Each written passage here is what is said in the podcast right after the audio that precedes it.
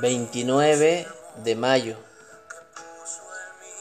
El tema de hoy, mirar el horizonte.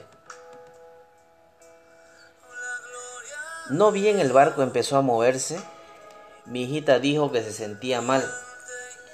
Los mareos habían empezado a afectarla. Poco después yo también me sentía mareado. Solo mira el horizonte, me dije.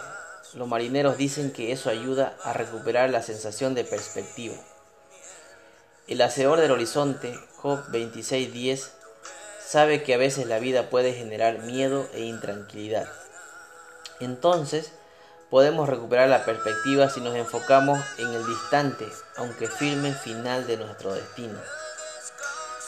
El escritor de Hebreos lo entendía bien percibió el desánimo de sus lectores a quienes la persecución los había alejado de sus hogares.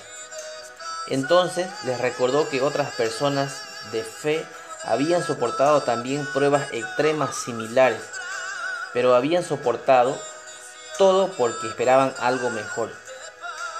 Como exiliados podían mirar hacia adelante a la ciudad cuyo arquitecto es Dios, la patria celestial, la ciudad de Dios preparada para ellos.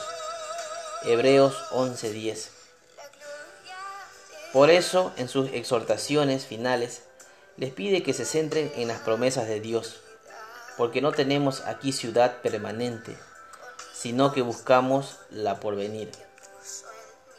Somos extranjeros y peregrinos sobre la tierra, pero ver las promesas de Dios en el horizonte nos da el punto de referencia que necesitamos. Repite conmigo, Señor, ayúdame a enfocarme en tus promesas. Te deseo un maravilloso día y recuerda, enfócate en Dios y recupera la perspectiva.